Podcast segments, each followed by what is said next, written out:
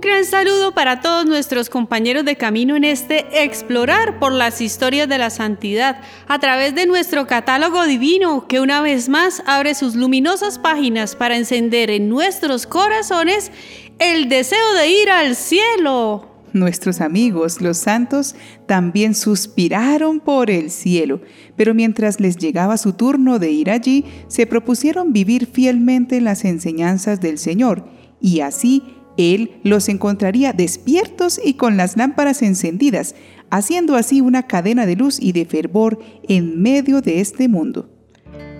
Por ello dejémonos deslumbrar por las brillantes vidas de los santos de hoy, 6 de septiembre algunos de ellos son Santa Vega de Cumberland, monja, San Eleuterio de Spoleto, abad, San Magno, abad, San Onesíforo de Éfeso, siervo del Señor, San Zacarías, profeta, Beato Bertrán de Garrigues, presbítero, Beato Diego Yorca Llopis, presbítero y mártir, Beato Pascual Torres Lloret, padre de familia y mártir. Hay santos a los que el Señor dota de un carisma especial para el servicio de la iglesia. Este carisma se vive junto a una comunidad que une sus fuerzas para irradiar el Evangelio al estilo que Dios inspira al santo fundador. Gracias a la docilidad de los primeros valientes seguidores, se colocan las bases de las que son hoy las grandes comunidades religiosas y en este día, en el catálogo divino, conoceremos a uno de los primeros y más fieles discípulos de Santo Domingo de Guzmán, el fundador de la Orden de Predicadores, o más conocidos como dominicos. Él es Bertrán de Garrigues. Su nombre viene del alemán y significa brillante. Nació en Garriga, de ahí su nombre, localidad cercana a Nimes, Francia, en el año 1195.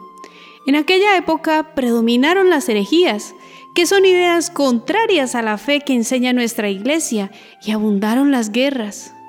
Muchos católicos caían en estos errores debido a que vivían libertinamente y alejados de las enseñanzas eclesiales. Las pasadas cruzadas dejaron grandes cambios culturales que desembocaron en una época de crisis. Este ambiente favorecía muchos conflictos. Por otro lado, las comunidades religiosas iban floreciendo y llevando un nuevo estilo de evangelización, partiendo sobre todo desde la pobreza evangélica y una gran solidez en argumentos y espiritualidad que cada vez más aumentaba su fervoroso esplendor. Ante tal avance de las herejías, el obispo de Osma, Diego de Acevedo y Domingo de Guzmán al llegar en embajada de paz a Tolosa, se lanzaron a la misión de traerlas del error. Ellos marcharon a Roma y expusieron al Papa Inocencio III un amplio plan de evangelización, pero recibieron la indicación del pontífice de que el obispo regresara a su diócesis. Obedientes y dóciles, emprendieron su viaje de retorno a España, pasando por Montpellier, cuando llegaron a esta ciudad, coincidieron con una asamblea de obispos y abats de la región que estudiaban el inicio de una campaña definitiva contra la herejía. Le solicitaron el consejo al prudente obispo de Osma y los invitó a abrazar la pobreza evangélica, renunciando a toda ostentación y lujo.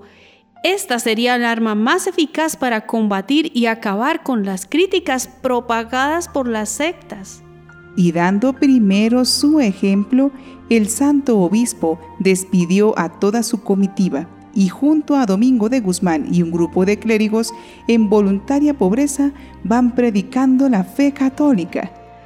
A su paso, los herejes se inquietan y arrecian sus ataques, pero la marcha hacia Tolosa fue triunfal, ya que su presencia, sus discursos y muchas veces sus milagros fueron despertando la conciencia de muchas personas. El obispo Diego decidió regresar a España con la ilusión de volver a retomar la misión, pero la muerte puso fin a todos sus planes y quedó Domingo solo con esta gran empresa. Gracias a la educación cristiana que le dieron sus padres, Bertrand pudo sortear muchos de los peligros que acecharon a los creyentes de la época, permitiéndole llegar a ser uno de los presbíteros de la diócesis de Nimes, que también combatía a los herejes albigenses, unido a la misión de los cistercienses. Y en Nimes, hacia 1208, Bertrand, conmovido por la santidad y elocuencia de Domingo, se unió a su misión, según afirma uno de sus biógrafos. Fue escogido por la providencia para llenar en el corazón del bienaventurado Domingo el vacío que don Diego de Acevedo había dejado. Fue uno de los seis hombres que se vincularon al fundador en 1215 para formar una nueva congregación religiosa, la Orden de Predicadores, en la que Bertrán iba a desarrollar una gran misión, porque junto a su intrepidez apostólica y espíritu de obediencia, fue un fiel discípulo de Domingo. Bertrán lo acompañó en sus viajes y gozó de su amistad y confianza. Se ha dicho del Beato que llegó a ser verdadera imagen de Domingo de Guzmán, lo cual permite imaginar el grado de virtud que había cultivado. La corrupción, las guerras y el desorden seguían arruinando las costumbres y minando la autoridad de la Iglesia, desencadenando una cruzada contra los herejes. Fray Domingo fue propuesto para ser obispo, pero siempre se resistió a aceptar estas dignidades, motivado por cuidar su naciente comunidad. Para el año siguiente, su número había aumentado a 16, excelentes predicadores de nombre y de hecho.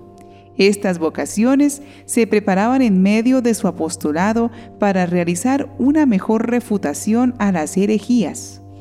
Fijaron los hermanos su residencia en Tolosa, en dos casas providencialmente donadas con una vida humilde y conforme al ideal religioso. Y no habían transcurrido tres meses cuando el obispo Fulco les nombra predicadores contra la herejía en su diócesis. Domingo viajó a Roma para participar en el cuarto concilio de Letrán, junto al obispo Fulco y esperando exponer su proyecto de fundación, y dejó a Bertrán al frente de la comunidad de Tolosa, que era entonces la semilla de la nueva orden. Bertrán tomó el hábito en 1216. En el mes de febrero estaba Fray Domingo de vuelta en Tolosa con su comunidad. Se dedicaron a organizar la fundación. Escogida la regla y redactadas las constituciones, levantan su convento junto a la capilla de San Román y luego el Papa Honorio III confirmó la orden de predicadores y la tomó bajo su especial protección. Una visión profética que tuvo Fray Domingo le hizo tomar una gran decisión. Vio un árbol de grandes proporciones y agradable aspecto, en cuyas ramas se cobijaban muchas aves se resquebrajó el árbol y los pájaros que en él anidaban huyeron. Entendió Santo Domingo que el conde de Montfort, su bienhechor, iba a morir pronto. Pese a lo reducido de su número, había llegado la hora de la dispersión de sus frailes.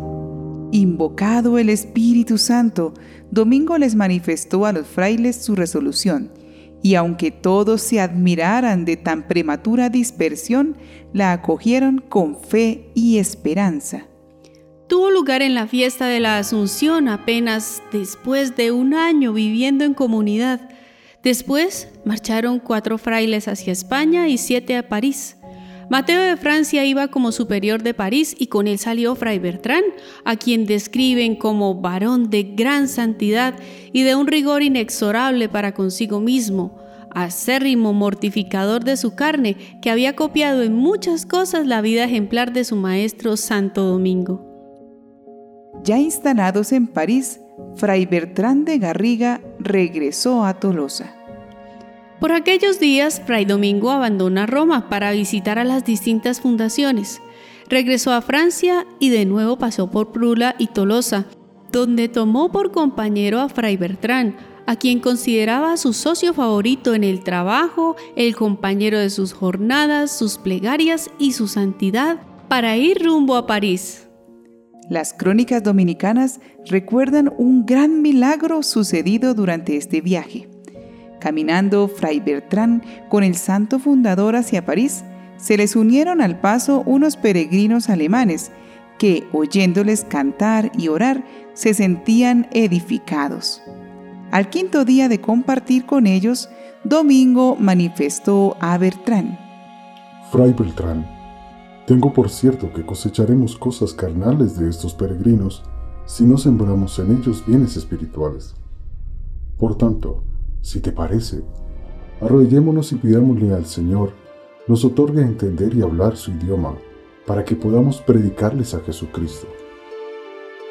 Así lo hicieron, y asombrando a los peregrinos comenzaron a hablar alemán conversando de Dios hasta llegar a Orleans, donde los alemanes se despidieron.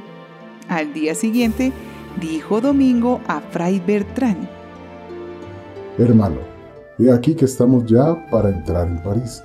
Y si supieran los frailes el milagro que el Señor ha realizado con nosotros, nos tendrían por santos, siendo en verdad pecadores. Así que por obediencia, te prohíbo que digas algo mientras yo viva. Después de la muerte de Domingo, Bertrán contó estas cosas a los frailes. Otro milagro sucedió en cierta ocasión que viajando Bertrán con Santo Domingo estalló una gran tormenta y la lluvia inundaba los caminos. Entonces Santo Domingo hizo la señal de la cruz y pudieron proseguir la marcha sin que el agua los tocara, manteniendo distancia según andaban. Este hecho sucedió entre Montreal y Carcasona, donde existe un monumento conmemorativo. Fue nombrado Fray Bertrán de Garriga prior provincial de Provenza.